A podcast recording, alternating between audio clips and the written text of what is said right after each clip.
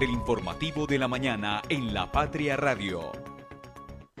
El cuidado de los niños es un compromiso de todos. Por eso, el país, a través del Ministerio de Salud y Protección Social, lidera el desarrollo de jornadas de intensificación para movilizar a diferentes padres y cuidadores a proteger a los niños contra las enfermedades inmunoprevenibles.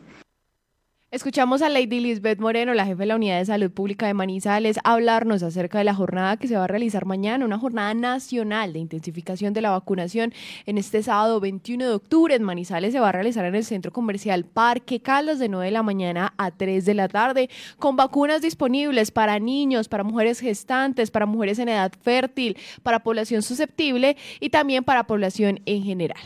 Muy buenos días, bienvenidos al informativo de la mañana de la Patria Radio. Soy Juanita Donato y es viernes viernes 20 de octubre de 2023. Como siempre, con mucha actividad. Hoy inicia el Festival Internacional de Teatro a las 7 de la noche en el Teatro Los Fundadores. Les estaremos contando un poco más acerca de esto más adelante, pero bueno, voy a iniciar contándoles algunos de los temas que tendremos para hoy.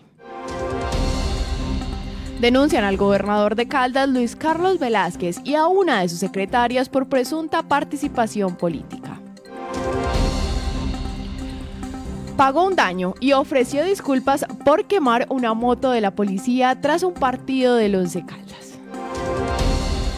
Los colegios de Chinchiná sacan a relucir su creatividad en una muestra local de ciencia que será premiada la próxima semana. Y además, en el tema deportivo estaremos hablando acerca de la salida del argentino Fernando Dorti de la gerencia deportiva del Once Caldas. Desde la cabina de la Patria Radio, el informativo de la mañana. Conduce Juanita Donato, con Liced Espinosa y el equipo de la redacción del diario La Patria.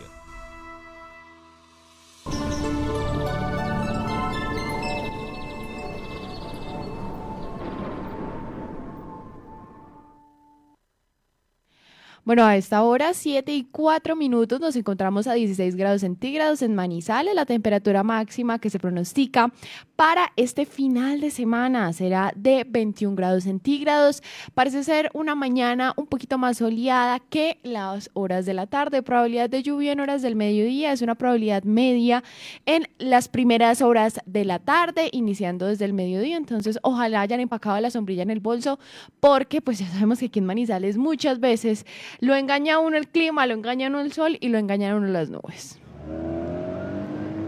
El tráfico a esta hora.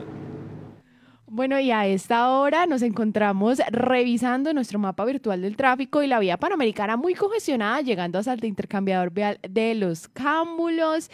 Y según lo que puedo observar aquí, pues en ambos carriles la movilidad está bastante lenta. La salida de Villa María complicada a esta hora de la mañana.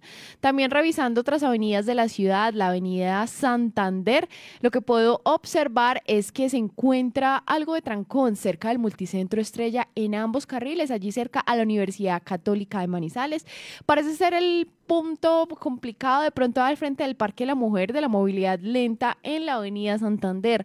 La avenida paralela, un poquito de tranconcito allí llegando hacia Rabasco y por Confa de la 50. Y si revisamos la avenida Kevin Ángel, fluye muy normal a esta hora. Revisemos otros puntos que normalmente están críticos. Por el Parque de la León era muy complicado. No se vayan a meter por la carrera 20 porque hay bastante trancón en ese desvío que hay allí. Como siempre, muy ocupado el barrio de la Leonora. San Jorge, a esta hora se encuentra bastante despejado que son los barrios que se han encontrado afectados por estos cierres. Bueno, parece ser que los puntos más complicados a esta hora en la ciudad, pues precisamente son allí, cerca del Parque de la Mujer y cerca del Multicentro Estrella.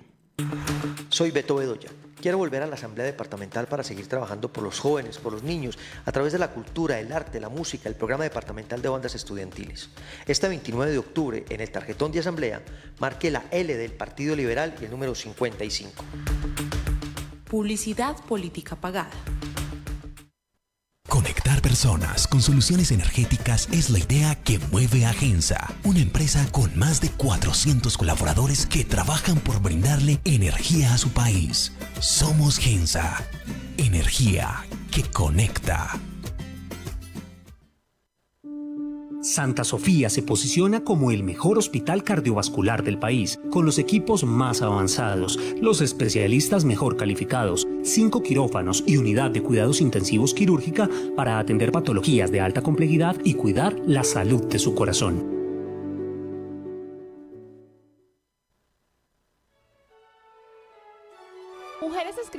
Centenarias del Gran Caldas, Carmelina Soto Valencia, a cargo de Jenny Zulena Millán Velázquez. Ciclo de conferencias sobre las mujeres escritoras centenarias de Caldas. Vivo, vivir es maravilloso, puede ser hasta inútil, pero es bello. Carmelina Soto Valencia, el próximo miércoles 25 de octubre a las 3 de la tarde en el auditorio del Banco de la República de Manizales. Soy Luis Roberto Rivas. Queremos darle un saludo muy especial a todos los caldenses, agradecerles ese gran apoyo que hemos venido recibiendo y que se refleja en esa gran encuesta que nos da como primeros por ese propósito de llegar a la gobernación de Caldas. Queremos invitarlos a que nos apoyen decididamente para que logremos el 29 de octubre celebrar ese gran triunfo por Caldas. Publicidad, política pagada. Cotraman, una empresa al servicio del Oriente de Caldas. Viaje siempre con nosotros a Manzanares, Samaná, Bolivia, Pensilvania, Marquetalia, Marulanda y La Dorada. Informes al 312-260-0698.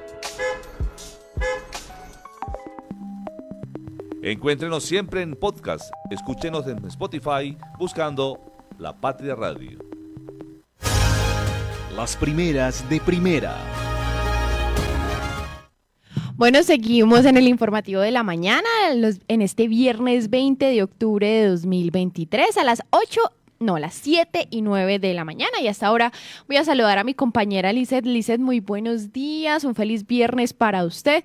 Bueno, parece ser que amaneció con sol en Manizales y esperamos que sí, porque para que las personas puedan asistir a lo que será la inauguración del Festival Internacional de Teatro acá en Manizales. Así es, Juanita, eh, muy buenos días y bueno, eh, verdad, empezamos una, empieza una semana muy teatral, así que la gente, verdad, lo que va a ver es mucha programación cultural, sobre todo en la noche. También la calle va a ser el escenario, así que pues todos muy pendientes a disfrutar em, de esta semanita que ojalá, como dice Juanita, pues el sol siempre nos acompañe. Ojalá nos colabore. Bueno, hoy tenemos la edición 36.280 de La Patria, el periódico de casa y como protagonistas en nuestra portada de hoy están los panelistas que estuvieron participando ayer en un foro realizado por La Patria en la Universidad Autónoma de Manizales con un tema muy actual, Iset, que es la ciberseguridad.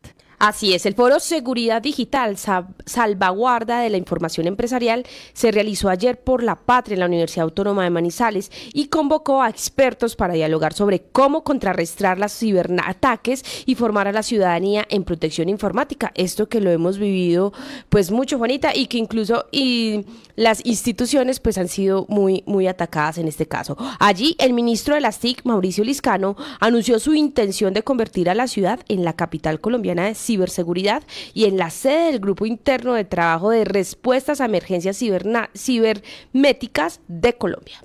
Bueno, muy interesante esa conversación de ayer. La pueden observar en nuestro portal web lapatria.com, sobre todo la intervención de Jaime Restrepo de Dragon Yard, quien eh, pues hizo ejemplos muy dinámicos en esta conversación y nos mostró de verdad el peligro de Internet y cómo exponen las contraseñas de uno en ciertos sitios web. Peligroso, peligroso. Bueno, pero como les estábamos contando a todos ustedes, hoy inicia la edición 55 del Festival Internacional de Teatro de Manizales.